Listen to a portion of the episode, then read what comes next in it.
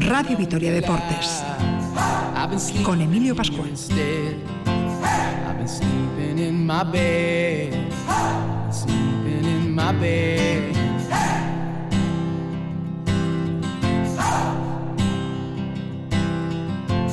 So show me family, all the blood that I will bleed. Hola, ¿qué tal? Saludos amigos, bienvenidos al tiempo del deporte en la sintonía de Radio Vitoria hasta las seis y cuarto, Radio Vitoria Deportes y después Araski Estudiantes. I've been trying to do it right. I've been living a lonely life. En este fin de semana de máxima intensidad deportiva, el Deportivo Alavés retoma la competición en Mendizorroza mañana frente al Elche. El Vasconia recibe al Barcelona tras el triunfo conseguido anoche frente al Hinky en la Euroliga. En juego, Deportivo Alavés Gloriosas 1, Barcelona B 0 en el arranque de la Liga Reto Iberdrola. También comienza la temporada en Segunda División B y Tercera. El Vitoria suspende el partido con cinco positivos en lo que suponía el arranque de la temporada en Tercera División para el conjunto Gasteiztarra. El Giro, etapa para Filippo Gana, Pella Bilbao a 2-11 de Almeida, perdido tiempo con respecto a la maglia rosa, aunque sigue en tercera posición.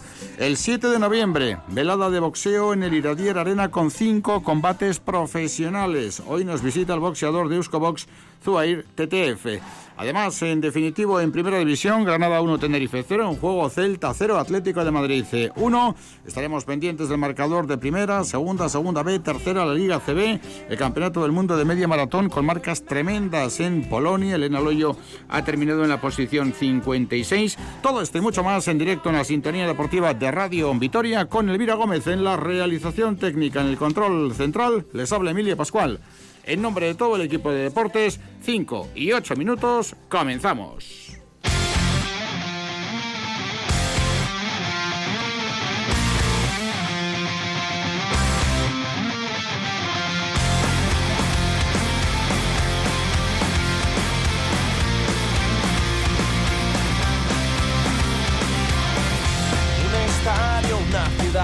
Sus colores, un escudo que te da fuerza para volver a animar el ambiente, respirar, esa gente que a tu lado gritará en cada partido sin parar. Son las 5 y 8 minutos, sintonía deportiva de Radio Vitoria. Tenemos por delante una hora y 7 minutos eh, de programa y después eh, les dejaremos con el partido de baloncesto femenino que va a enfrentar al Araski con el Estudiantes. En Ecual de Coma, ¿qué tal? Arrozaldeón, saludos y muy buenas tardes. Leo, buenas tardes. Antes que nada, presentamos a todos los siguientes lo que nos depara la jornada futbolística, primera, segunda y el fútbol local con el arranque de las categorías inferiores, aunque hay que recordar que la preferente comenzará la próxima semana, el próximo fin de semana, porque las medidas restrictivas que hemos conocido hoy, eh, vinculadas al mundo del deporte, solamente hacen eh, referencia al deporte no federado. Por lo tanto, todo aquel que sea federado sigue para adelante mientras las cosas no vayan a peor. Sí, aunque es posible que las autoridades eh, poco a poco vayan matizando, vayan modulando esas decisiones que se han tomado que aún no son efectivas porque se van a publicar, se va a publicar la orden en el boletín eh, oficial del País Vasco en unos días, pero en cualquiera de las eh, condiciones, bueno, pues una vez más desde aquí, primero recomendar la lectura de esas nuevas restricciones y luego, sobre todo, llevarlas a cabo y, cumplirlas. En cuanto al fútbol profesional, lo que hay en juego en la máxima categoría, pues un partido muy atractivo, el que se está jugando en Balaídos, eh, ya minuto 7 de la segunda parte, Celta 0, Atlético de Madrid 1. Le han hecho falta apenas 5 minutos a Luis Suárez para hacer su tercer gol con el Atlético de Madrid. Lleva una media increíble, el uruguayo, lleva prácticamente eh, un gol y medio por eh, cada 90 minutos el uruguayo que a los cinco minutos se ha puesto por delante al equipo colchonero. Sigue con esa victoria parcial el Atlético, pero no todos son buenas noticias para los de Simeone porque se acaba de re retirar lesionado Diego Costa. No parece muy serio lo del brasileño, pero ha vuelto a tener problemas físicos. También en juego en segunda división, en el minuto 8 de la segunda parte, el Albacete 2, Sabadell 0. Además de esto, recordamos en primera hoy a las seis y media Real Madrid-Cádiz y a las 9 Getafe-Barcelona. Esta mañana en el partido que ha abierto la jornada 6 el Granada, que sigue siendo el equipo revelación del campeonato, lo fue del pasado y lo sigue siendo de este, Granada 1, Sevilla 0 y para mañana quedan a las 12 el Eibar Osasuna, el Atlético y Levante a las 2, a las 4 el Villarreal Valencia, a las 6 y media el Huesca Valladolid. Y el partido del que vamos a hablar en un momentito, el eh, Deportivo La Elche y a las 9 el Betis Real Sociedad. Y en cuanto al fútbol más cercano en Ibaya se está disputando el encuentro inaugural de la segunda división femenina de fútbol y de momento fantásticas noticias para el Deportivo La Vez de Miquel Crespo porque acaba de hacer el segundo el conjunto de las gloriosas. La verdad es que el Barça B está arriesgando al límite, sacando la pelota desde el área pequeña con combinaciones, bueno, pues de esas que son absolutamente temerarias y bueno, lo ha aprovechado con un primer tanto en la primera mitad y otro que se acaba de producir el equipo vitoriano. Así que ahora mismo, minuto 10 de la segunda parte en Ibaya, sin público. Deportivo La Vez Gloriosas 2, Fútbol Club Barcelona B, ya digo, en el arranque de la segunda división femenina. Además de esto, mañana también se inicia la segunda división B, en este caso para el Deportivo La Vez B, que juega, recordemos, en el grupo A, subgrupo en el grupo 2, subgrupo A, porque a esto tenemos que ir acostumbrándonos esta temporada, tanto en segunda B como en tercera. Es un grupo y además es un subgrupo para cada uno de estos equipos. El Deportivo vez que juega en Gal frente al Real Unión de Irún, un Real Unión en el que militan, entre otros eh, ex eh, alavesistas, Yagoba Beovide, otros como, bueno, pues eh, por ejemplo, sí, y además eh, Sergio Llamas, Sergio Llamas y Viguera, ¿no? Y Jorge y Borja Viguera, eh, fíjate que tres exjugadores del Deportivo Alavés. Mañana a las 12 Real Unión Deportivo Alavés en segunda división B y en tercera, además del aplazado por diferentes positivos en el Vitoria, el que se iba a jugar frente al Basconia, el grupo cuarto subgrupo B para hoy a las seis y media nos reserva el derby vitoriano, San Ignacio Ariz Navarra. Mañana en el grupo cuarto también, pero subgrupo A. A las seis de la tarde el Balmaseda Urgachi y en el grupo 16, subgrupo A, la Ollonesa juega mañana a las 5 de la tarde frente al Anguiano. Son los principales acontecimientos deportivos en el ámbito, en el ámbito futbolístico para esta tarde, porque evidentemente hay muchos otros temas de los que seguiremos hablando en los próximos minutos. Bueno, enseguida vamos a entrar con el tema de la tercera división, cómo queda la competición y en definitiva las características nuevas que adornan este arranque del campeonato, todo ello como consecuencia de la crisis eh, sanitaria fundamentada en eh, la extensión del COVID-19 que marca lógicamente nuestro día a día, ya no solamente desde el punto de vista deportivo, sino desde el punto de vista general y social. Es eh, ahora mismo el elemento prescriptor más eh, relevante que en este momento condiciona el funcionamiento de la sociedad eh, mundial. Si hablamos de fútbol, les decíamos un resultado definitivo, la victoria del Granada 1 a 0 frente al Sevilla en juego, minuto 55 de partido, Celta 0, Atlético de Madrid 1, vale el gol logrado por Luis eh, Suárez. Mañana a las 6 y media en Mendizorroza, el Deportivo la vez decimos séptimo en la clasificación con cuatro puntos en cinco partidos, con una victoria 1 a 0 frente al Atlético, un empate a 0 con el Getafe y tres derrotas, 3 a 1 frente al Villarreal, 2 a 1 con el Granada y 0 a 1 frente al Betis, recibe al Elche, decimos sexto en la clasificación.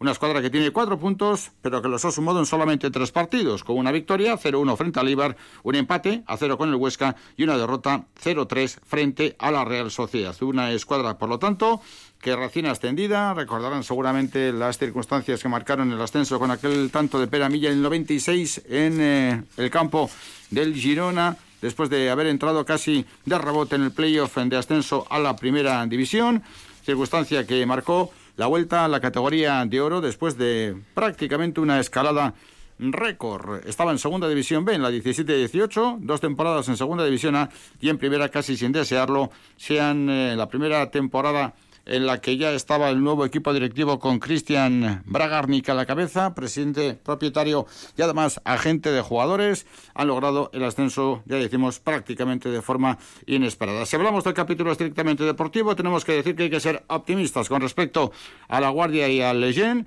Mientras que Jorge Almirón, el técnico del Elche, ya ha determinado la convocatoria con dos ausencias significativas que unir a Josema y Cifu, que eran bajas ya por lesión. En el lado del Deportivo vez ayer decía Machín que él era optimista en relación a la recuperación de Leyen y de Víctor Laguardia y que también esperaba que superara todos los protocolos eh, anti-COVID eh, Tavares para que pudiera al menos estar en la lista de convocados el nuevo futbolista del Deportivo vez procedente de Portugal de la selección sub-21 que es eh, el último equipo con el que ha jugado. Pues bien, esta mañana de nuevo y por segundo día consecutivo han entrenado con total normalidad durante todo el tiempo y con sus compañeros, tanto Leyen como Víctor Laguardia. Así que, bueno, pues ahora parece que el debate que puede tener Machín es si utilizar a ambos simultáneamente, si utilizar alguno, alguno de ellos de inicio o por el contrario, darle algunos minutos conforme se vaya desarrollando el partido. Pero ambos parece que van a estar en la convocatoria, tanto Leyen como Víctor Laguardia. En el caso de Tavares también podría estar en la lista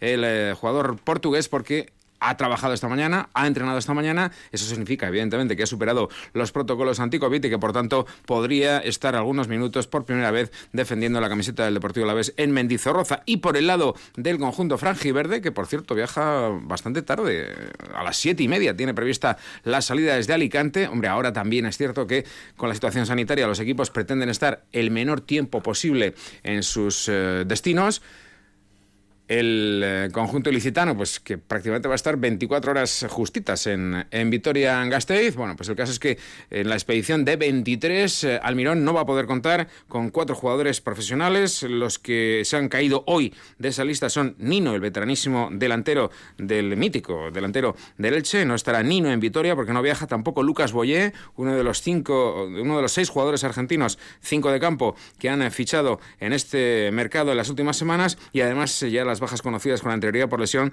de Josema y Cifu. El resto de los eh, últimos fichajes del equipo franjiverde sí estarán en la expedición y por tanto buena parte de ellos podría debutar quizá con especial protagonismo para Guido Carrillo teniendo en cuenta que Boyé, que es eh, otro delantero centro, y Nino, que es otro delantero centro, no están en el avión. Así que el único nueve, teóricamente, es Guido Carrillo, al que ya conoce perfectamente el Deportivo la vez de su trayectoria con el Leganés. Hablando de debuts, eh, tampoco sería de extrañar que mañana Pablo Machín, el técnico del conjunto de Azul contará con JP Leteiro, la única incorporación en el mercado de invierno, que es un futbolista que puede aportar muchas cosas, así lo reconoció el técnico soriano, a la escuadra del Azul. Es muy poco amigo de dar pistas en sus ruedas de prensa Machín, por mucho que son agradables y que él es siempre muy simpático y demás, y que además se explica muy bien, a la hora de dar pistas eh, mide mucho las palabras. Pues con relación a Peleteiro, si uno escucha despacio al soriano, es que casi anuncia que va a jugar. Al perfil que buscábamos, un centrocampista ofensivo que tuviera eh, buena visión de juego, que nos intentara ayudar también con algún gol eh, que por sus características y llegada al área pues eh, puede ser y sobre todo que viniera a complementar. necesitábamos gente en, en, el centro del campo, creo que futbolistas de un corte más defensivo pues ya los teníamos y probablemente pues es el, el, jugador que está capacitado más para dar ese último pase, para enlazar con el delantero, con lo cual pues nos da más, más riqueza y sobre todo más competitividad. Y bueno, eh, yo creo que está en perfectas condiciones, podría jugar todo el partido. Vamos, que es un futbolista que le gusta a Pablo Machín, que está para jugar todo el partido y que le puede aportar mucho al Deportivo a la vez. O sea que si no es mañana, si enseguida entrará dentro de esa once inicial. Algo que también eh, planea Machín desde la perspectiva del sistema en cuanto a jugar como a él le gusta, al menos por presencia de futbolistas de banda. La verdad es que si escuchamos al técnico del Deportivo, a la vez tiene los elementos adecuados para actuar con ese sistema de tres centrales. Está más contento Machín ahora que hace apenas eh, unas semanas, eh, bueno, pues por las últimas incorporaciones y porque se han recuperado algunos jugadores para mañana la principal, ausencia es la de Rubén Duarte, titularísimo en el carril izquierdo, ya sea jugando con cuatro, ya sea jugando como carrilero con, únicamente tres centrales. Eh, ¿Quién va a cubrir esa ausencia? Pues, pues no está claro en este momento. Pero lo que sí dice Machín es que ahora, con la actual plantilla, dispone de tres jugadores por cada costado, es decir, de tres teóricos laterales o carrileros, cada uno con unas condiciones que podrían jugar de una forma u otra en función de lo que exija el rival. Así que por ese lado está tranquilo Machín es una posición que, es muy exigente y ahora pues tenemos la posibilidad con la plantilla amplia de prácticamente tener tres carrileros por, por cada banda, cada uno con unas condiciones, unos más tipo extremos, otros más tipo laterales. La reflexión que hace Pablo Machín con relación al juego que le pueden dar los futbolistas eh, que tiene para los eh, costados, ya con la incorporación también de Tavares a la disciplina del azul, condición de cedido por parte del conjunto del Benfica. Y el Elche, que viaja dentro de unos minutos a Vitoria-Gasteiz, sin Josema, sin Cifu, sin Boyé, sin Nino, pero con Jorge Almirón, el técnico argentino, que como jugador ya en su momento militó en Argentina, en Chile y en México, y que como entrenador ha trabajado en México, en Argentina, en Colombia, en Arabia, precisamente en el equipo en el que está Eber Banega, el que fuera también gran jugador del eh, Sevilla, para afrontar este año y en Elche su primera experiencia en el fútbol europeo y español en concreto. Sí, la verdad es que Jorge el Negro Almirón, que es así como le llaman en Argentina, para tener 49 años tiene un currículum increíble, increíble por el número de equipos que ha dirigido en México, en Argentina o en Colombia e incluso Arabia Saudí, como, como dices. Un eh, Jorge Almirón que, bueno, pues evidentemente en las últimas horas, en los últimos días, ha visto cómo bueno, pues su roster, su plantilla, su plantel se ha incrementado notable, notablemente con futbolistas que conoce perfectamente porque buena parte de ellos son de nacionalidad argentina. Otra cosa es que estén en plenas condiciones. Así que, bueno, pues eh, lo que dice Almirón es que su idea futbolística es mantener la pelota, tener posesión y salir jugando desde atrás, pero que de momento quizá no pueda hacerlo. Y él se justifica es que en este instante, con los equipos en construcción, también, por ejemplo, el Deportivo La Vez, su técnico ha tenido que renunciar por momentos a jugar como le gusta con tres centrales. Almirón. Los resultados son súper importantes ahora, entonces la idea de salir jugando, los jugadores determinarán en qué momento ellos tienen total libertad y no la obligación de salir siempre. Esto para mí se puede jugar siempre, pero bueno, hay momentos de partido que que, salen dos veces mal y no hay confianza y, se toma la determinación como equipo de jugar largo o jugar más directo, para mí este, se auto, la autogestión es importante. Este también es un rival directo, el entrenador también siempre juega con, con no siempre, pero con tres atrás este, y con dos puntas casi siempre.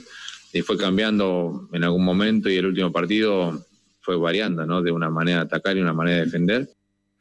Bueno, la reflexión también de Jorge el Negro Almirón. En definitiva, mañana a seis y media, el duelo entre Elche y Deportivo. La vez, mañana conoceremos más detalles y seguiremos hablando del partido. Tenemos en juego en primera el Celta 0, Atlético de Madrid 1 y en segunda el Albacete 3, Sabadell 0 y la victoria de las gloriosas en el estreno de la Liga Femenina en cuanto a la segunda división. En baloncesto estamos a caballo entre la jornada 4 de la Euroliga y la 6 de la Liga CB. En la 4 de la Euroliga hubo de prácticamente de todo, aplazamientos, bajas por lesión, sorpresas con derrotas de favoritos, victoria del Vasconia frente al Eh, se suspendieron en dos partidos, el Villerban Estrella Roja y el Valencia Zenit. El CSK perdió en casa con el Alba que no conocía la victoria. El Bayern ganó en el campo del Fenerbahce. El Milán remontó al Madrid con 47-28 en la segunda parte y un inmenso Chacho Rodríguez. El Vasconia ganó 77-60. El descanso ganaba el Hinky 35-36, pero el parcial de la segunda parte 42-24 con Polonara y con Yedraitis eh, como principales valedores del triunfo del conjunto de Dusko Ivanovic fueron eh, los dos eh, con 20 puntos jugadores determinantes. Tercera victoria en cuatro partidos frente al Hinky en una jornada marcada desde la perspectiva del conjunto ruso por las ausencias. Ocho jugadores entre lesiones y coronavirus. Y también, como decía Curtinaitis, enseguida lo escuchamos, por la modificación del eh, sistema disciplinario en pleno desarrollo de la competición. Lo que iba a ser un si no tienes ocho jugadores y no viajas pierdes 20-0 ha sido un reconsideraremos la normativa y los partidos con carácter retroactivo se tienen que disputar. Por lo tanto, queda suspendido el asunto del 20-0.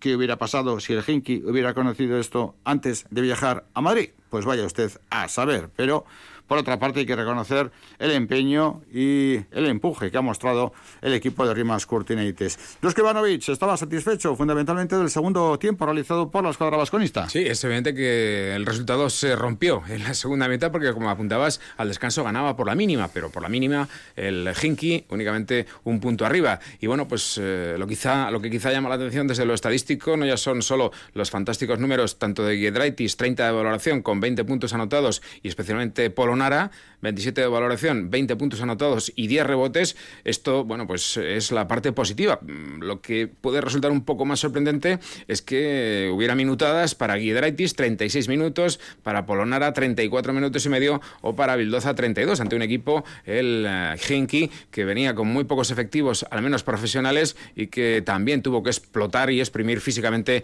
a sus jugadores el eh, técnico Curtinaitis. Pero bueno, con relación a Basconia, sobre la segunda parte y sobre el partido en general, bueno, pues decía Dusko que por fin habían empezado a recuperar algo de eso que parecía haberse olvidado en las tres anteriores derrotas consecutivas. Dusko. Creo que esta noche hemos recuperado esto que hemos tenido en principio de temporada y esto es nuestra agresividad defensiva, nuestro juego rápido y un poco de paciencia que esta noche necesitamos un poquito más. Temporada en Euroliga ACB va a estar muy larga, entonces vas a ganar, perder, ganar, perder, pero es que nosotros que no podemos perder esta nuestra integridad, integridad y esto es nuestra agresividad defensiva y nuestra intentar jugar rápido. Esto es nuestro juego. Si perdimos esto, es difícil para nosotros a jugar y, y, y cuando tenemos esto vamos a ganar y perder porque la temporada es larga. No jugó Peters eh, con un pequeño problema en el tobillo, quizá una medida más de precaución y prevención de cara, por ejemplo, al partido de mañana frente al Barcelona. Es algo que veremos, lógicamente, mañana a las seis y media en el pabellón Fernando Buesa. Pero ya hemos comentado que Polonara fue uno de los artífices de la victoria. Y además eh, fue preguntado Dusko sobre el jugador italiano y bueno, pues dijo que especialmente en la primera parte había jugado muy bien, sobre todo por su capacidad agresiva en la defensa y también, bueno, pues su aportación en ataque. Un Polonara que una vez concluido el partido decía que estaba muy contento porque él, era consciente de que había jugado muy bien, pero que sobre todo, bueno, pues lo fundamental era que el equipo se quitara de encima esa mochila de las tres derrotas anteriores. Kimki es llegado aquí en Vitoria no en vacaciones, pero a jugar un buen partido. Creo que la, defensa esta noche has, ha hecho la diferencia. Creo que este partido es eh, para nosotros muy importante para coger un poquito de confianza después de tres partidos que hemos perdido. Una victoria importante para nosotros y hemos jugado un buen partido eh, con mucha agresividad en defensa, jugando juntos, lo que necesitamos hacer eh, siempre. Y luego comparecía en rueda de prensa Rimas Curtinaitis, mítico jugador del Zalgiris de Kaunas y que está teniendo también una muy buena trayectoria como entrenador, haciendo valer también lo que significa el amor propio, el orgullo, el saber hacer y que duda cabe que la responsabilidad de defender los colores del club al que representas. Ayer había siete jugadores titularísimos que no podían actuar frente al Vasconia. Y a pesar de todo, el Hinky compitió. Claro, vamos a ver qué peaje tienen que pagar. Se lesionó un jugador que prácticamente reaparecían de lesión y los que jugaron eh, los minutos que tuvieron que cargar en sus espaldas, unidos a los que jugaron frente al Real Madrid en los 80 eh, minutos de partido compitiendo al primer nivel, pues lógicamente pueden pagar su peaje. Por eso la reflexión que hacía Curtinaitis más tenía que ver con, señores de la Euroliga, ¿en qué están ustedes pensando que en el propio resultado del partido? Sí, es evidente que, bueno, pues Curtinaitis pretendió mostrar en sala de prensa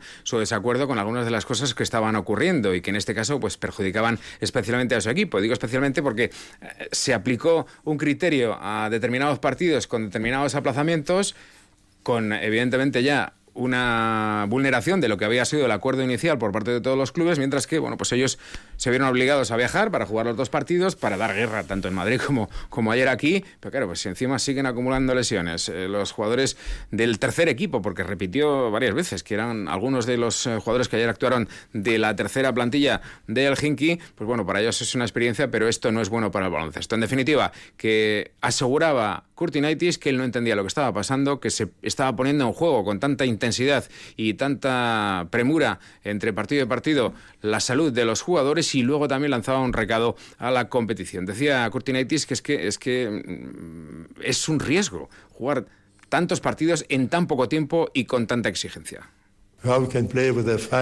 ¿Cómo vamos a poder jugar con cinco jugadores dos partidos en tres días? Es imposible. Es un problema. Yo sé que ahora hay unas reglas las mismas para todos los equipos. Nosotros jugamos con siete jugadores, aunque algunos equipos no lo han hecho. El problema cuando juegas con seis o siete es que hay una posibilidad real de que se lesionen. ¿Cómo puedes jugar contra la integridad de los deportistas? No lo sé, yo solo soy un entrenador. Los entrenadores nos reunimos el pasado verano en las oficinas de la Euroliga y hablamos de todo esto y del nivel de la Euroliga. Pero esta forma en la que jugamos ahora no ayuda a promover el baloncesto, el buen baloncesto, ¿eh? Bueno, fue muy clarito. Ayer Rimas Curtinaitis y la verdad es que es difícil no estar de acuerdo con lo que dijo ayer el técnico lituano del Hinky ruso. En definitiva, victoria en la Euroliga y mañana Barcelona en la Liga ACB, el Barça que es eh, quinto con un balance de 3-0, solamente ha jugado tres partidos en Liga con tres victorias, frente a Burgos, Unicaja y Bilbao. El Vasconia es séptimo con eh, un balance de tres victorias y dos en derrotas. Para una jornada esta sexta del campeonato liguero que ya arranca en la jornada de hoy. Sí, hay dos partidos que están ya en juego porque han comenzado a las seis de, la tarde el Andorra San Pablo Burgos y el Fuenlabrada Manresa. También hoy a las nueve menos cuarto se va a jugar el Obradoiro Guipúzcoa y también a esa hora el Tenerife Juventud, mientras que para mañana desde las doce y media se van a jugar el resto de los partidos de la jornada con eh, el inicio en eh, Sevilla, en el Betis Estudiantes, ya por la tarde a las cinco Zaragoza Murcia, a las seis y media el partido del Bues Arena del que hemos hablado, el Vasconia Barça y a las 8 para cerrar la jornada el Gran Canaria Unicaja y el Bilbao Basket Real Madrid. Las 5.31, a esta hora tendremos que hablar de la previa de la gran final del campeonato Mano Parejas que debía enfrentar mañana a Oleizola y Urruti frente a en principio Ezcurdia y Martija, siempre que estos hubieran batido a Aguirre y Albisu en el partido que no se disputó por el derecho a la huelga que tenían Aguirre y Albisu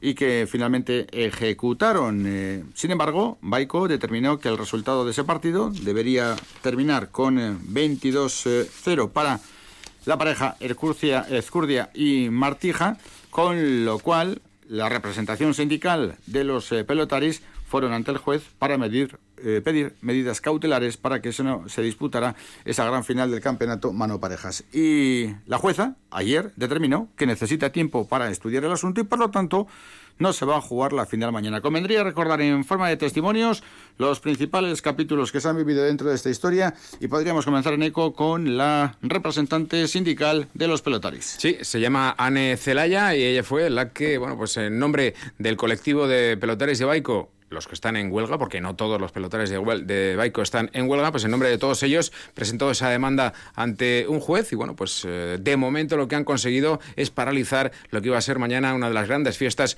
de la pelota profesional de cada temporada. Dice Anne Celaya que su objetivo era este, primero, demostrar que se habían vulnerado los derechos laborales de los trabajadores y que además, bueno, pues no se produjera una circunstancia que ya hubiera hecho irreparables los daños, es decir, que se hubiera jugado la final. Ane Celaya.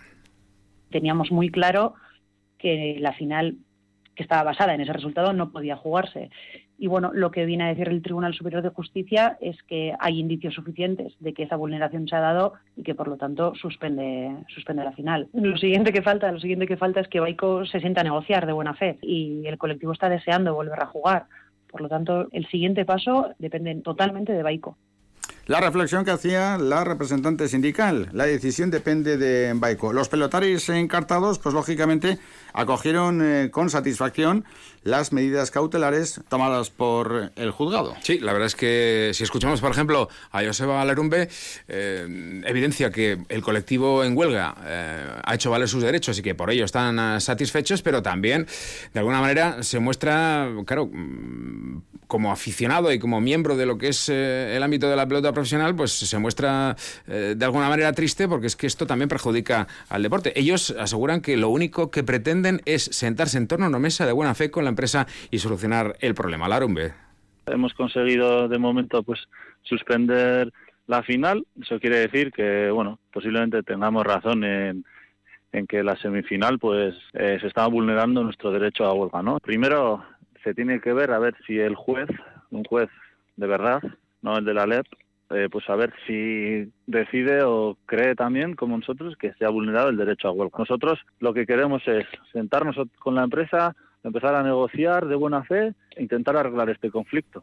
Albisu con Aguirre no jugaron el partido que finalizó con 22-0 por determinación del juez único de la empresa, que no el juez del juzgado. Albisu también eh, tenía claro que las cosas van por mejor camino tras la resolución judicial es eh, bueno pues lo que lo que pretende que a partir del martes haya soluciones y bueno pues escuchamos a, Albisu en relación a que después de algunas dudas y algunas eh, carencias en cuanto a información y a comunicación con la empresa a partir del martes eh, esa primera reunión pueda aportar luz verde al conflicto. Yo creo que hemos estado esperando toda la semana no hemos tenido ninguna información y bueno la llamada de ayer pues ha movido hilos y a ver el martes que viene si, si se dan buenas circunstancias, eh, esa negociación va bien y, vamos para adelante.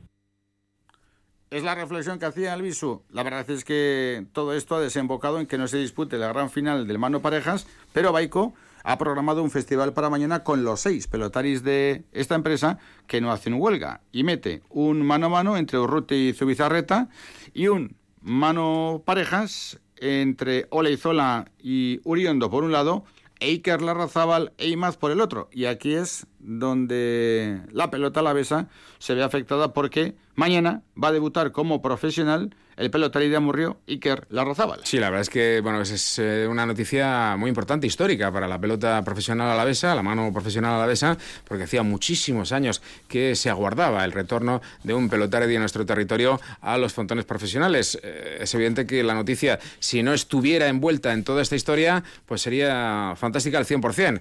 Con todo este tema, como has apuntado, los seis eh, pelotaris que no están en el conflicto, en el caso de Larrazábal, porque es que acaba de llegar, fichó hace cuatro días, bueno, pues que, debute el chaval de Amurre con 18 años, pues eh, podía haber tenido un entorno algo más eh, bonito. Pero bueno, en definitiva, mañana en Miribilla, a partir de las 5 de la tarde, en ese festival alternativo a la final del Parejas que nos va a disputar, Iker Larrazábal junto a Imaz va a enfrentarse nada menos que a Olaizola segundo, que estará acompañado por Uriondo. Así que el jovencísimo pelotari de Amurrio dice que nervioso está desde que se lo dijeron, que no esperaba que fuera tan pronto, pero que bueno, pues que es un orgullo para él debutar como profesional. Iker Larrazábal. Sí, nervios tengo ya desde que me lo han dicho, o sea que intentar tranquilizarse y bueno, me ha pillado un poco de imprevisto por todo, pero yo pensaba que iba a ser un poco más tarde, pero bien. Aunque lo importante es que llegue y hacerlo bien. Son momentos ahora un poco malos por todo, pero bueno, se puede debutar. Eh, con menos gente y así, pero bueno, feliz por hacerlo ya. Las 5 y 37 minutos de la tarde volvemos al fútbol. 0-1 vence el Atlético de Madrid al Celta de Vigo y 3-0 vence el Albacete al sábado en segunda. ¿Las gloriosas cómo van? 2-0 están ganando las chicas de Miguel Crespo. Quedan menos de 10 minutos para el final en Ibaya frente al Barcelona B. Apuramos el tiempo. Tenemos por delante todavía prácticamente media hora de programa deportivo. Ha comenzado la temporada en segunda división B y tercera. Les decíamos, la pandemia ha obligado a estructurar de una forma absolutamente distinta la competición. En segunda B con 102 equipos divididos en cinco grupos, cada grupo se fracciona en dos subgrupos de 10 equipos. El año que viene se va a crear la segunda B Pro. El Deportivo Laves B jugará con Real Unión, con Amorebieta, con Laredo, con Real B, con Portugalete, con Leyoa, con Racing, con Arenas y con el Bilbao Atleti. Por cierto, mañana en el Racing Portugalete va a haber cerca de 6.000 espectadores. Es de locos. Es difícil comprender. Después de todas las medidas que hoy hemos conocido, se van a tomar no solamente aquí, sino en tantos sitios. Mañana 6.000 y pico en el Sardinero viendo el Racing Portugalete. Y en tercera habrá 18 grupos. Eh, tenemos cuatro equipos a la vez en el grupo cuarto y uno en el grupo decimosexto.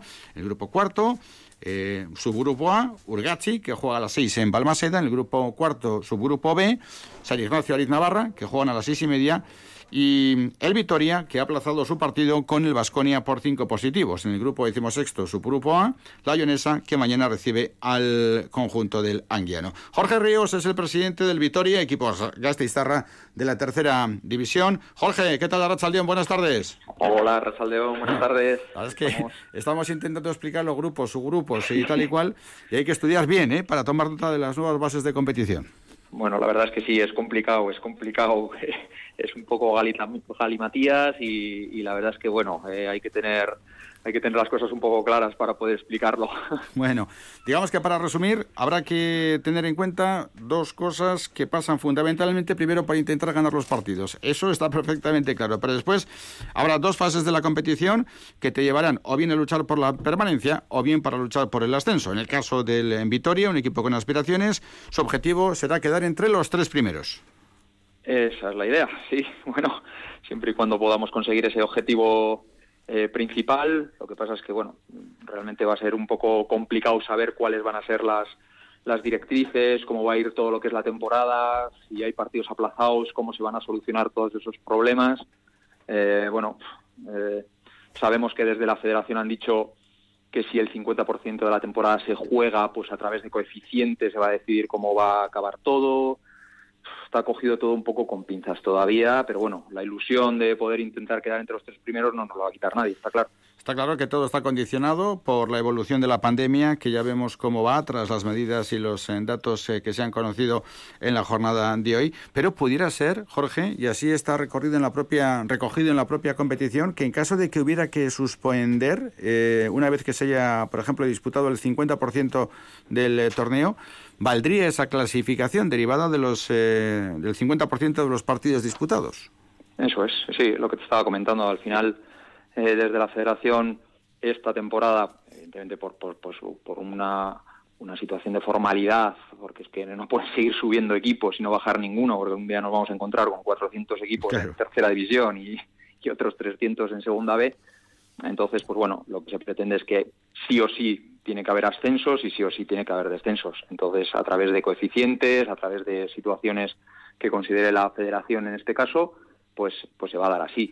Eh, hay que aceptarlo y, entendemos que es lo mejor. Pero llevados, por ejemplo, a la, a la, realidad a fecha de hoy, a 16 de, de octubre, ahora mismo, por ejemplo, todo el Vitoria está confinado. Todo el Vitoria a día de hoy está confinado, sí. Eh, en este caso tenemos eh, ya seis positivos confirmados. a partir de ahí todos los chicos tienen que estar con su cuarentena particular. Hoy, entre hoy y mañana, nos daban los resultados de las PCRs de todos aquellos chicos que no han dado positivo. Por lo tanto, si todo va bien eh, y no da ninguno positivo, eh, o el que dé positivo pues tendrá que estar más tiempo, eh, los todos aquellos que no estén confinados, o sea, que no estén con el positivo, podrán volver a entrenar. Mm. ¿Mm? Claro, hemos tenido suerte porque cuando dieron el positivo, pues ha cumplido esos 10 días, pues bueno, pues esa serie de cuestiones que, que nos ha ayudado, pero bueno, que podía que podíamos estar aplazando partidos. Claro, pero eh, decía Jorge que tenemos que tener en cuenta que el Vitoria, en su condición de un equipo filial de una escuadra de primera división como es el Eibar, pasa más PCRs que el resto de los equipos. Por eso, precisamente, hemos conocido que había positivos.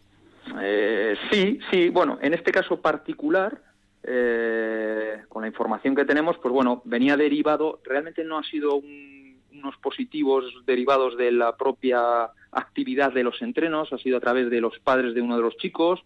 Entonces, pues bueno, pues el contacto que hayan podido tener entre esos chicos en el entrenamiento, pues ha derivado a esos positivos. Pero sí, sí es eh, claro que se les ha hecho los PCRs y han dado positivos. Incluso uno de los chicos que se encontraba perfectamente bien, eh, le mandamos para casa y inmediatamente se hizo el PCR y dio positivo y él se encontraba perfectamente, pero es que dio positivo y luego al cabo de un día pues tenía un poco de, décimas. Mm. O sea, es que encima son, aparte de asintomáticos en algún caso, pues, pues con, con sus, eh, con sus eh, fiebres, con sus historias, eh, pérdida de olfato, no, no ha sido tan fácil.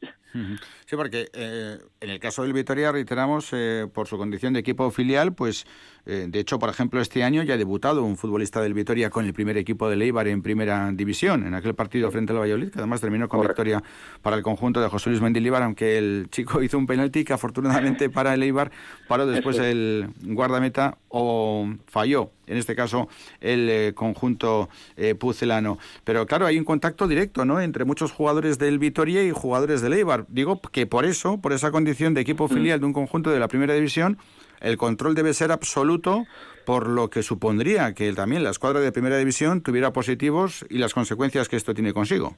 Sí, sí, no, no, está, claro. A todas esas cuestiones eh, pueden darse. Sí que es cierto que dentro de un club profesional como somos eh, se tiene muchísimo más cuidado. Por ejemplo, en el momento en el que el, el primer equipo pues ya ha tenido eh, los fichajes que tenía pendientes para realizar en el, en el final de, las, bueno, de los fichajes. Eh, todos los jugadores del filial pues han estado entrenando juntos, no ha habido chicos que hayan jugado con el primer equipo ni entrenado, entonces en ese sentido hemos tenido suerte hmm. y ha habido suerte, pero bueno, eh, a los Asuna B le ha pasado exactamente lo mismo, eh, que han aplazado su partido, pues bueno, pues pues van a ser situaciones que por desgracia creemos que se van a dar eh, bastante a menudo. Mm, también la Sociedad Deportiva Logroñesca, aunque no sea filial, tiene un número de positivos que ha obligado a la suspensión del partido. Eh, por las razones que fueren, los jugadores del Vitoria han pasado los PCRs. Si todos los equipos pasaran el mismo número de PCRs y controles que han tenido los eh, futbolistas del Vitoria, pues también, Jorge, seguramente nos encontraríamos con... Es que estadísticamente la sociedad va por esos números. Sí, sí, sí. Es que ser a nivel, como bien dices tú, por estadística, en algún caso eh, seguramente va, va a pasar. Eh, controlarlo, pues es completamente imposible, a no ser que desde instituciones, desde federaciones, pero claro, entendemos que eso es muy complicado a través del fútbol amateur, pero si ya de por sí el fútbol profesional eh, ya se están dando casos de positivos en jugadores importantes incluso, pues, pues que menos eh, pues en chicos que, que, juegan por amor al arte, por llamarlo de alguna manera, pues, pues lógicamente habrá sus positivos y que por desgracia no nos enteraremos. Hmm. En el caso del Vitoria, con ese matiz insistimos, ¿eh? que es importante, hay que dejarlo claro, ¿no? De condición de filial de un primera. Eh, hay jugadores, ya les hemos comentado, que han debutado en primera división. Eh, ¿Los futbolistas del Vitoria son profesionales, Jorge, o tienen otra actividad también? Bueno, eh, ellos con sus eh, estudios en algunos casos, pero al 100% son profesionales, sí, tienen su ficha profesional, se dedican a ello exclusivamente y, hmm. y viven de ello. Vamos a llamarlo así, aparte de que son chicos jóvenes y que, y que están haciendo sus estudios, y, pero bueno, no compaginan realmente otros trabajos, por llamarlo de alguna manera. Hmm. Por eso es importante saber ¿eh? que en esta situación ha habido un control, un número de PCRs y un porcentaje que ya hablamos hoy de seis. Si hiciéramos un PCR, pues no sé, a cualquier equipo, no vamos a decir nombres de la tercera o de la preferente, pues es la estadística que pues en cualquiera de nuestros trabajos, a nosotros no nos hacen un PCR todos los días, pero si estamos en la radio 50, nos hacen a todos, pues eh, si ahora mismo hay un 7,8%, es decir, de cada 100, 7,8% en la jornada de ayer, de 50 a 3,5. Daría, no daríamos. Es que esto es así, o sea, es una realidad eh, que tiene que ver porque los jugadores ni son marcianos ni viven en otro planeta. Son futbolistas que viven con nosotros. Es verdad que ellos tienen la responsabilidad también de, de convertir de manera todavía más estricta su vida en una burbuja, pero no dejan de ir a comprar el pan, de ir al súper o de ir a buscar a los niños al colegio o de ir a clase o de cualquier tipo de tarea asociada al eh, devenir de cada una de las personas. Bueno, tiempo tendremos para hablar, eh, Jorge, también de lo deportivo, pero grupo cuarto, el, ya se me ha olvidado el subgrupo, ¿es el A o el B? El B. El subgrupo B, con Sani y con Ariz Navarra, ¿cómo lo veis? Bueno, pues un grupo bonito, un grupo complicado y que todos los partidos van a ser muy, muy difíciles por todos los condicionantes que vamos a tener. Date cuenta que ahora, por ejemplo, en nuestro caso personal y particular, como club, eh, que los chicos hayan parado eh, una semana de entreno, pues condiciona a la preparación del siguiente. Al final va a ser todo mucho más igualado en ese sentido y desde el principio hay que ir a todos los partidos a tope por, por, todo aquello que pueda pasar. Mm. Entonces, eh, desde la incertidumbre, desde intentar hacer bien el trabajo, eh, bueno, mm, es una liga peculiar, eh, curiosa y, y, bueno, vamos a intentar hacerlo lo mejor posible. Pero mm. bueno, en principio complicado. Y con respecto a la presencia de espectadores en tercera división, ¿cómo está la cosa? Porque decíamos antes que hoy, por ejemplo, en segunda vez en Santander va a haber más de 6.000 viendo el Racing Portugalete. No sé cómo está la cosa en tercera. Bueno, eh, en principio eh, depende de cada comunidad. Entonces, eh, aquí, sin haber una situación muy cerrada, eh, y dependerá también de cada club, por ejemplo, sí que es cierto que a nivel de filiales, pues evidentemente se tiene una situación un poquito especial en la cual, igual, y, quizás se recomiende que los partidos sean a puerta cerrada por lo que pueda pasar, etcétera. Luego ya cada club eh, se sobreentiende que puede hacer lo que quiera dentro de los límites. Eh, nosotros, en principio, cuando juguemos en casa, lo matizaremos. La próxima semana veremos cómo lo vamos a trabajar. Independientemente de que pueda entrar eh, público, eh, tenemos que estudiarlo esta semana a ver qué consideramos que es lo mejor. Uh -huh. Vamos a ver pues eh, lo que acontece. Jorge Ríos, presidente del Vitoria. La verdad es que el comienzo no ha podido ser más complicado. Ha aplazado sí. el partido frente al Vasconia por seis jugadores eh, contagiados con COVID-19, con por lo tanto PCR positivo. Ojalá que todo vaya de cine y podamos hablar al final de temporada de que los equipos alaveses en la tercera división están peleando por el ascenso, todos, incluido Urgachi, que este año estrena categoría claro sí. en su grupo A. Un abrazo muy fuerte y muchísima suerte.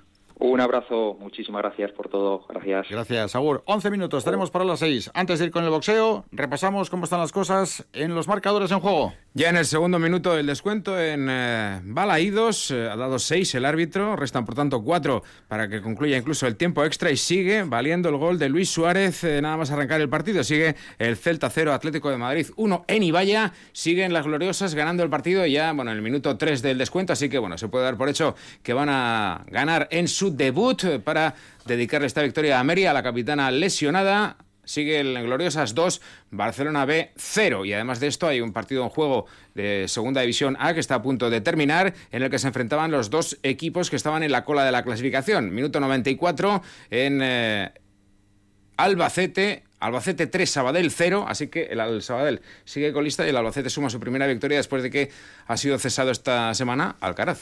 Hablamos de boxeo, son tiempos complicados como venimos de comentar también para este deporte y a pesar de ello Box ha programado para el 7 de noviembre una velada en el Iradier Arena con cinco combates de boxeo profesional con la presencia de Nacho Mendoza, de Fran Mendoza, de Leonardo Di Stéfano o Ezequiel Gurría, entre otros. J. Bengoa es portavoz de Euskobox. Eh, J, ¿qué tal, Arrachaldián? Buenas tardes.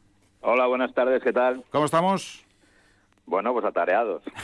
Fíjate que, que la pandemia nos está haciendo mucho daño absolutamente a todos y aún así os habéis embarcado en la velada del sábado 7 de noviembre. Sí, pero tenemos que ver ahora, esta semana decidiremos a ver eh, si seguimos hacia adelante, si tomamos algún tipo de medidas, si encontramos más patrocinios, porque eh, el aforo máximo, que ya era muy limitado para eventos a cubierto, que era de 600 personas, eh, si, si, si eh, se publica en el tribunal, o sea, en el tribunal, ¿En el boletín? publica en el boletín las decisiones que hemos conocido hoy, claro. pues se verá reducido a 400 personas y ahí pues eh, vamos a ver qué podemos hacer para mantener la, velada, porque eh, con 600 personas ya es ya era un problema amortizar un evento que cuesta muchos miles de euros y, vamos a ver si con 400 pues lo podemos seguir haciendo. Desde luego vamos a poner todo por nuestra parte y sabemos que los boxeadores también. Recordamos que esta mañana eh, Agardui, la consejera de Sanidad, va a conocer que en los grandes eventos, en interiores se reduce el aforo a 400 personas y en exteriores a 600. Es decir, que en el Iradier Arena, a fecha de hoy, únicamente podrían entrar 400 personas, igual que por ejemplo en el Huesa Arena, que ayer entraban 600, pues en el próximo partido que se jugase en casa serían 400 eh, personas. Así que tenéis que hacer números, hacer cuentas, quizá el 7 de noviembre la situación sea distinta, pero claro, en este tipo de operaciones tampoco te puedes arriesgar, ¿no? Hombre, eh, vamos a ver si merece la pena, bueno, a ver, merece la pena, desde luego merece la pena correr el riesgo, aquí vamos a ver si, si vamos a ver cuál es la situación, la tenemos que estudiar desde todas desde todos los lados y luego tener en cuenta, eh, a mí me gustaría que las instituciones alavesas, la Diputación y el Ayuntamiento, sean conscientes de que nuestros costes son los mismos. Es decir, nosotros pagamos igual por el día de arena, pagamos igual por el hotel, pagamos igual por eh, todos los consumos que hacemos, eh, con, con una capacidad de amortización que es mucho menor y que nos viene impuesta, o sea, que no es una cuestión de un error de cálculo o de lo que sea, ¿no? Y, me gustaría que, por una parte, eh, tuvieran en cuenta eso a la hora de bonificar nuestros pagos y, por otra parte, eh, apoyaran el evento, ¿no? Eh, porque últimamente no están apoyando el evento, eso, el boxeo profesional, ¿no? Nos nosotros hacemos eventos tanto en Álava como en Vizcaya, como en Guipúzcoa, como en, como en Burgos, como en La Rioja, y, eh, nos encontramos con que en Álava justo pues es donde menos apoyo público tenemos. Mm. Y, esta vez, esta vez eh, es imprescindible. llamaremos el lunes a quien al ayuntamiento de la Diputación para que estamos seguros que, comprenderán la situación. Mm. Tenemos aquí en el estudio central de Radio Vitoria a Zubeir Tetef, que es eh, un vitoriano eh, de nuevo cuño, eh, llegado a Vitoria ya hace unos años y que también va a representar al boxeo a la vez en los próximos años, pero en esa velada que está programada para el día 7 está Nacho Mendoza, está Fran Mendoza, que sigue creciendo con su trayectoria profesional. Eh, podemos incluso en breve tener grandes noticias con respecto a combates en los que puede haber grandes cosas en juego. habéis incorporado también a Leonardo Di Stefano, un alemán de padre italiano y madre española que con 25 años ha ganado los cinco combates que ha hecho en el campo profesional. Que con familia Gasteiz, ¿eh? que esa es, esa, es, la razón por la que está con nosotros. y que, y que entrena en Gasteiz, aunque vive en Stuttgart, eh, vino a Vitoria a través de un familiar, conoció a José Luis Zelaya y a partir de ahí no quiso entrenar con nadie más que no fuera Euskobos, ¿no? No, bueno, entrenar no. Quiere que, que José Luis eh, y nosotros le, le represente, ¿no? Él tiene un entrenador ruso que es de, máximo nivel.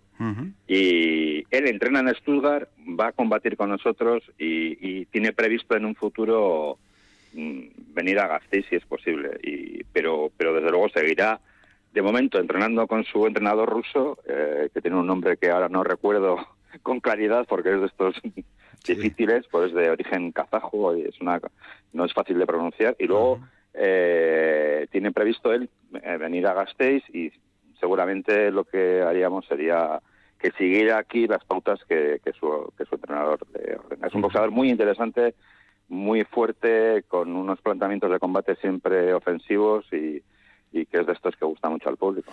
El 3 de octubre en Barcelona debutó como boxeador profesional Zuair Tetef. Tiene 25 años, 80 combates como amateur, internacional con Marruecos, campeón de Euskadi. Está aquí, Jota. Preséntanos a Tetef. Bueno, Tetef es un boxeador, eh, vamos a decir que tiene un boxeo exquisito, ¿no? Es un, un, boxeador muy alto para el peso pluma, superpluma, con mucho alcance, con unos desplazamientos espectaculares, con una capacidad de, de combinar la larga distancia con la corta distancia magnífica. Con nosotros hizo con el Euskobox Green eh, un gran campeonato, de, o sea, un gran, un gran participación en la liga de boxeo amateur que hubo el año pasado y, que es un gran tipo que va, habla varios idiomas, está aprendiendo euskera, es profesor de boxeo en, el Gasteiz Sport con Celaya y es un, un gran boxeador que a nosotros nos da mucha pena no haberle podido programar el, el 7 de noviembre eh, en Gasteiz porque nos encantaría a nosotros y sabemos que él, él está dispuesto a todo, pero que no nos daba el presupuesto y ahora pues ya pues pues pues menos todavía, ¿no? Ahora, eh, vamos a hacer todo lo posible para que Tetef boxee lo más posible en Gasteiz y en su entorno para que para que la afición pueda disfrutar de él porque merece la pena. Muchos ya le conocen y, y, la gente que no le conoce y que, y que le vea en el ring se dará cuenta que, que es un boxador llamado a hacer grandes cosas y sigue trabajando duro. Con él estamos, Tedef. ¿Qué tal? Arracha León, buenas tardes. Buenas tardes. ¿Cómo estás? Muy bien, es un placer estar aquí con vosotros. Bueno, hablamos del primer combate como profesional el pasado día 3 de octubre frente al dominicano Yomei Medrano, un boxeador ya veterano de 33 años eh, que tiene también un combate como profesional. ¿Cómo recuerdas ese debut en la categoría profesional? La verdad es que ha sido un debut que muy bueno. Uh, encima con un rival un rival muy bueno que viene eh, también lleva solo una, una, pelea ganada. Y sabíamos que viene para ganar. Y bueno eh, hemos entrenado bien duro todos los días eh, y al final hemos conseguido ganar. Hace 13 días fue en Barcelona, las circunstancias ahora mismo no son muy buenas para poder boxear por la pandemia y por la crisis sanitaria. Tuvo que ser también muy especial, ¿no? Boxear sin gente, eh, con muchos protocolos, con controles. Tampoco estáis acostumbrados a esto. Ya, es, un, es muy raro un poco, la verdad. Hay que salir con la mascarilla y, sin público. y, pero bueno, eh, si lo vemos por otro, otro rincón, está bien. Y nos han mm, eh, la han emitido en la tele así que han podido verla muchos familiares eh, compañeros amigos. Bien. Ya te puedo decir que tuvimos la oportunidad de verlo también por la tele y la verdad es que fue un combate durísimo en el que demostraste mucha valentía, además de calidad, lógicamente, frente a un Pugil muy veterano, muy duro, muy rocoso, que se repuso a tu primer ataque, parecía que estaba cao y aún así te puso dificultades. O sea que como primer combate profesional para ti fue una experiencia que te enseñó muchas cosas, ¿no? Sí, claro, hombre. Es que eh, la verdad es que en el primer asalto, eh, como es la primera vez que voy a probar el guanteo, el pequeño y vendaje duro, me, me, ha salido un poco, no sé, raro.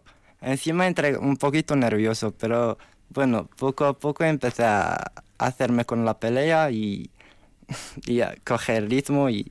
hemos vuelto. Y la victoria por puntos. ¿Tenías claro, no, cuando acabó el combate que ibas a ganar por puntos o estabas todavía un poco nervioso de ver lo que ocurre con los árbitros? Pues estaba medio medio. Tenía un poco, bueno, tenía un poco de deudas, la verdad, no sé. Pero bueno. Oye, ibas a debutar el 13 de marzo en Miranda y se tuvo que suspender porque justo, justo empezaba ese día el confinamiento. El 1 de agosto, el 1 de agosto estabas programado en Bilbao y ocurrió lo mismo. Ya tenías ganas, ¿no? es que tenía unas ganas, eh, tenía muchas ganas, la verdad. Eh, la pelea que iba a hacer el 14 de marzo llevaba entrenando y preparando mm, muchos días, mañana, tarde, todos los días, dieta, eso, y al final con, con el tema de la pandemia eso nos la han cancelado y me quedé flipado, pero bueno. Oye, Tetef, tú eres campeón de Euskadi peso gallo en 2018, ¿no? Sí. Y, luego, campeón de Euskadi peso pluma en 2019. 2019, sí. ¿El combate profesional lo hiciste en peso pluma o superpluma? En superpluma. Superpluma, o sea que estás ahí en ese tránsito, en ese, esa evolución de peso o cómo, ¿Cómo lo tienes definido de cara a futuro? Eh, normalmente mi peso ideal es pluma. Esa pelea la hicimos en, en superpluma, 59 kilos. Y mm, bien, ese peso lo llevo bien. No, no sufro mucho para bajar el peso, ni bien, bien. Mm. Bueno, decía J, un boxeador alto, técnico, ofensivo. ¿Estás de acuerdo? Bueno, creo que, que sí, técnico, un poquito me muevo bien en el ring, ofensivo eso, también sí, creo que sí. Eh, ¿cuántos años llevas en Vitoria? ¿Cuánto tiempo? Eh, el mes que viene voy a cumplir tres años. Tres años. Sí. Eh, ¿Y cómo conociste a José Luis Telaya? ¿Viniste exprofeso a boxear o viniste a trabajar o cómo fue? Pues vine sin, sin más, para mejorar un poco mi vida, eso. Y cuando llegué a España me, me quedé con mi hermana. me quedé con mi hermana y ella quien me, me llevó al gimnasio Gasteiz. Mm. Y preguntábamos a... Tenía un primo que, que, hacía boxeo en Madrid. Hablé con él eso y me, y me, me aconsejó para, para ir a entrenar con Celaya. Mm. Pues eh, me llevó mi hermana y ahí empezó todo. O sea que tu hermana ya vivía en Vitoria.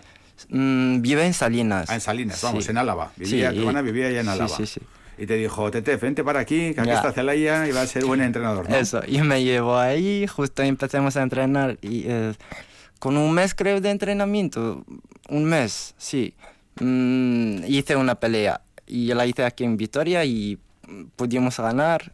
bien. Bueno, pero tú en Marruecos ya tenías un palmarés importante como amateur, ¿no? Sí, tenía muchas peleas ahí en Marruecos. también con su campeonato a nivel de, Marruecos en tu edad y bueno, con también una progresión, ¿no? Sí, claro. El, eh, empecé a boxear a la edad de 16 años y de ahí, a partir de ahí, con, eh, durante cinco años seguidos he conseguido subcampeón de Marruecos, una vez el tercero en Marruecos, los demás subcampeón, sí. Mm. Ahora tienes 25, Tetef, ¿tú dónde te planteas el límite como boxeador profesional? La edad.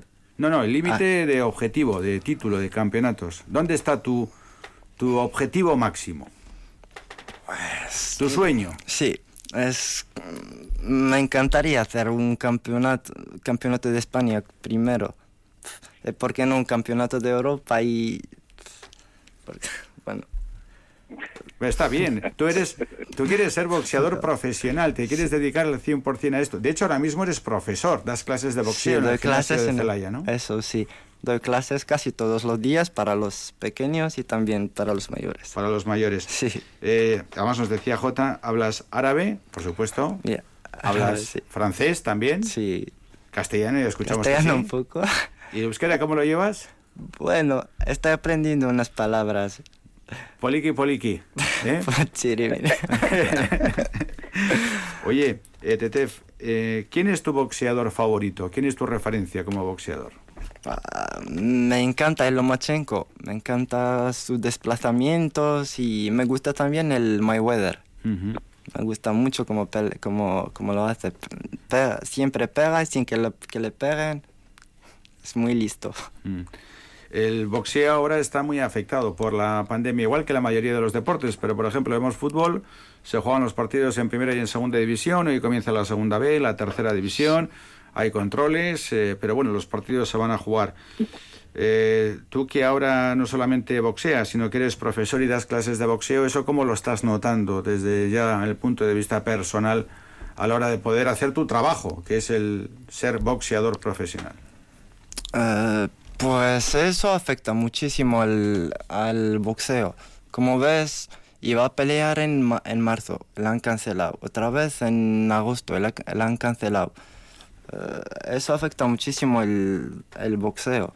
Y también, por ejemplo, si con el, la pandemia que, que estamos ahora, si cierran, por ejemplo, los gimnasios y eso, pues mal. Para los entrenadores, para eso, mal. Yo no sé, Jota, si te has informado al respecto, la verdad es que eh, la definición exacta de lo que se determina en eh, las medidas que hoy se han aprobado desde el gobierno vasco habla del deporte no federado. Por lo tanto, en principio, el deporte eh, no federado no tendría más que resolver lo que se determina. En el caso del boxeo, textualmente dice, todas las competiciones deportivas no federadas se suspenden en el caso del de, boxeo, pues lógicamente estamos hablando de un deporte federado, por lo tanto no habría una afectación directa, por lo menos J, en este momento. No sabemos lo que puede parar el futuro, pero como deporte federado la práctica se podría seguir desarrollando. Hombre, eh, yo creo que no eh, que no habrá problemas para, para que se siga desarrollando. De hecho, eh, hay actividades de boxeo amateur que nosotros conozcamos, o sea, boxeo olímpico, que a veces desarrolladas por las propias federaciones que se están que se están llevando a cabo, eso sí, sin público.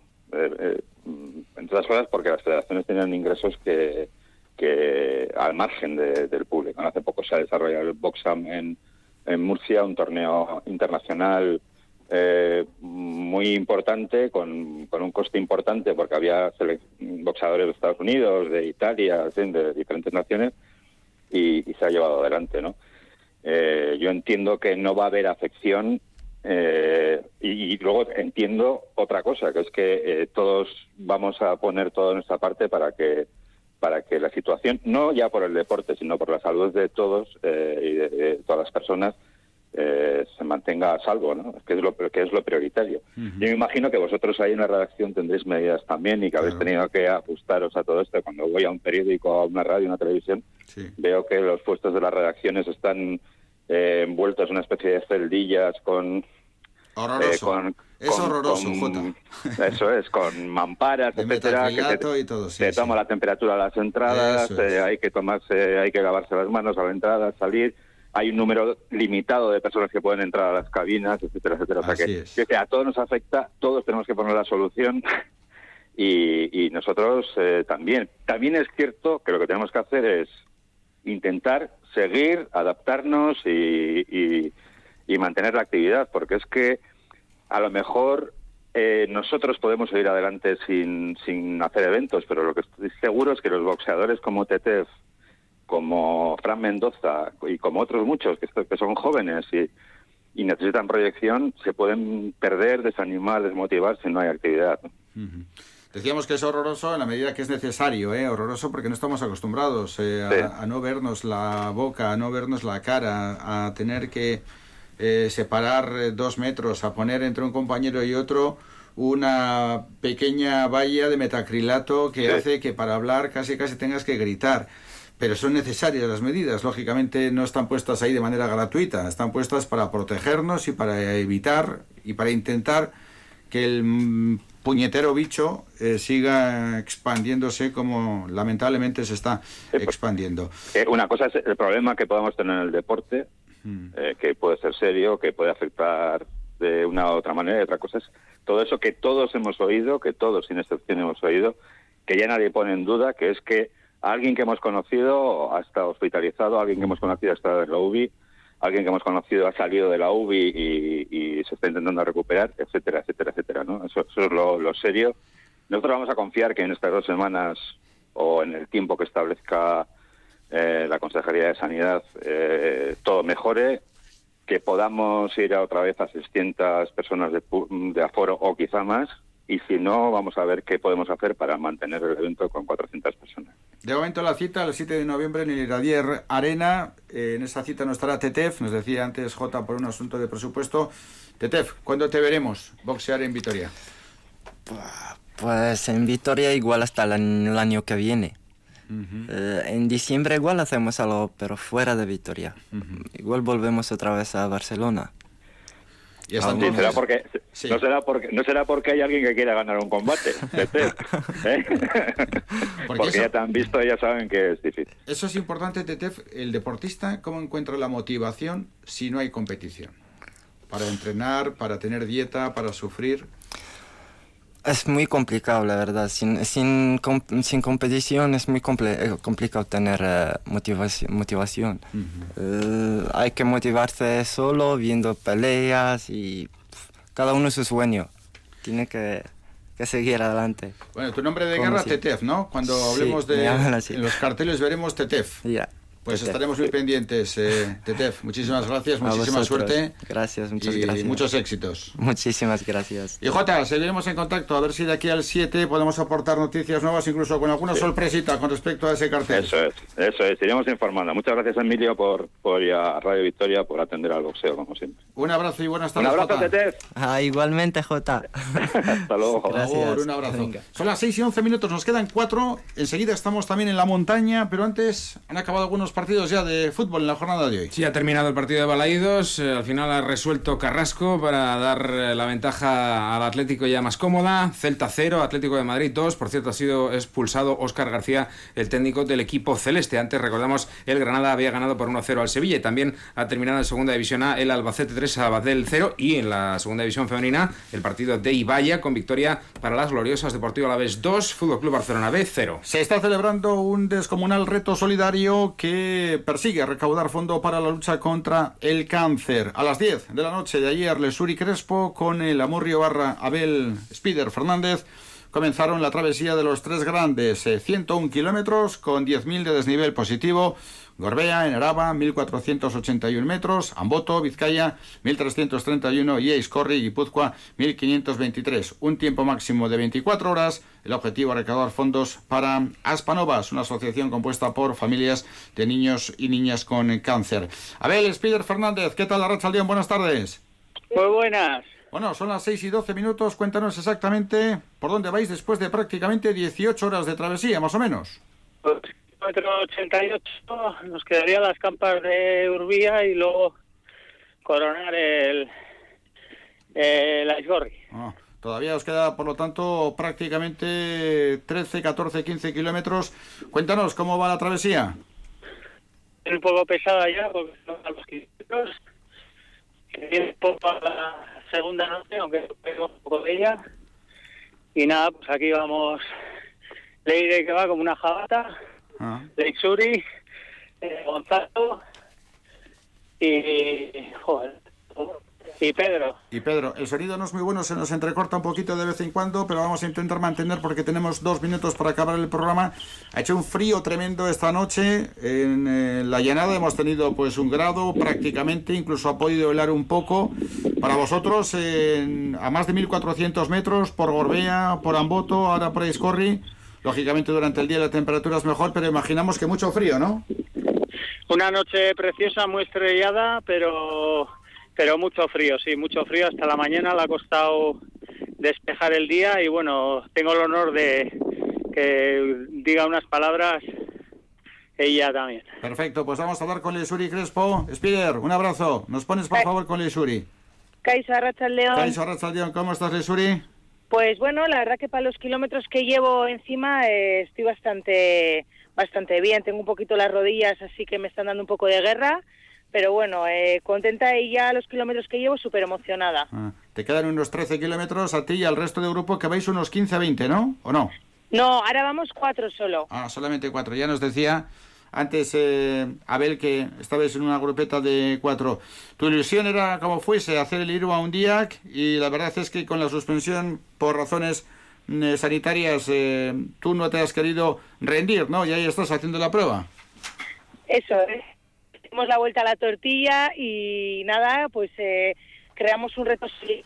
Ajá. Eh, Ahí es una pena que el, el sonido se nos entrecorta un poquito, Lisuri. Mira, si te puedes mover un poquito más, llevas 90 kilómetros y te pedimos que te muevas más, casi nos da Eh, vergüenza. ¿Me escucháis ahora? Ahora un poquito mejor. Decíamos que el objetivo es solidario, buscar fondos para la asociación eh, Aspanovas, eh, compuesta por familias de niños y niñas con cáncer. Eso es, eso es. Eh, hemos recaudado 2.500 euros y es una pasada cómo se ha volcado la gente con nosotros, eh, cómo nos han ayudado y bueno, estamos emocionadísimos todos. Todos los que han formado parte de, de este equipo, tanto los habituallamientos como la gente que me ha acompañado, súper contentos y muy emocionados. Gorbea, Amboto y Iscorri son lugares emblemáticos de Euskal Herria. Algo que a ti te está gustando, era tu objetivo el ir a un día, porque a ti el tema de la montaña y así lo haces, ¿no? Diariamente con los entrenamientos te gusta mucho. Eso es, sí. Yo vivo en, en Santurci, en, en un pueblito de, de Vizcaya, y, y bueno, tengo el Serantes al lado y subo y bajo prácticamente día sí y día también. Y la verdad que, bueno, la montaña ahora mismo es, es mi pasión y, y bueno, y mi manera de, de desconectar un poquito de todo. Muy bien. Lesuri Crespo, en ese reto solidario, ir a un día que en Gorbea, Amboto e Iscorri, objetivo recaudar fondos para Aspanovas, una asociación compuesta por familias de niños y niñas con cáncer. Un abrazo muy fuerte para ti, para Abel y para los otros dos compañeros que te acompañan ya en estos últimos eh, 12-15 kilómetros que te faltan, las sierras de Urbía. Qué sitio más bonito, qué emplazamiento geográfico corta, más maravilloso. Un abrazo enorme para todos, cuidaos mucho. Y aquí se nos cayó la comunicación. Mira, por lo menos hemos podido escuchar Más a absolutamente tiempo nos ha todo. podido cortar. Efectivamente, por lo menos, hombre, se hubiese agradecido, sobre todo por los oyentes, ese saludo final. Acabamos con una noticia que acabamos de conocer, recién llegada a nuestros teletipos, un horario para la próxima cita del Deportivo La vez luego del encuentro frente al Valladolid. Sí, que tiene una, una derivada que vamos a, contar. Hay horarios oficiales de la Liga en Primera División, jornada 8. El Deportivo Alavés recibe esa jornada al Barcelona y lo recibirá el sábado día 31 de octubre a las 9 de la noche. Horario oficial, jornada 8, sábado 31 de octubre a las 9 de la noche, Deportivo Alavés Barcelona. Aquí, ya en estos horarios, hay partidos el viernes, el lunes y el eh, fin de semana, los que arrancan más pronto arrancan a las 2, es decir, siguiendo las normas que dictaba ayer el Consejo Superior del Deporte. Esta es la jornada 8, con lo cual nada se dice de la jornada 7, con lo cual interpretamos que el eh, Deportivo Alavés eh, Valladolid o Valladolid Deportivo Alavés de Zorrilla mantendrá su horario del próximo domingo a las 12 de la mañana. Perfecto, pues el partido frente al Barça, sábado a las 9 de la noche. Lo dejamos aquí, pero antes cerramos con eh, Lesuri y con eh, Abel en las campas de Urbía. A los dos, un abrazo muy fuerte. A Red Saldeón, Aguri, ánimo, que queda poco. Venga, Ur. Gracias, hasta luego. Nada más amigos, lo tenemos que dejar aquí, nos pasamos un poquito, dos minutos, 6 y 17. Hacemos una parada y les dejamos con el baloncesto, Liga Femenina, el duelo que va a enfrentar a Daraski con estudiantes. Por nuestra parte, nada más, saludos y muy buenas tardes.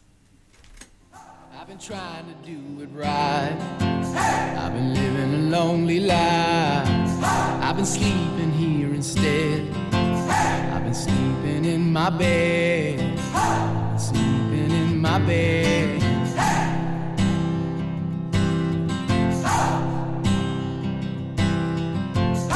show me family, all the blood that I will bleed.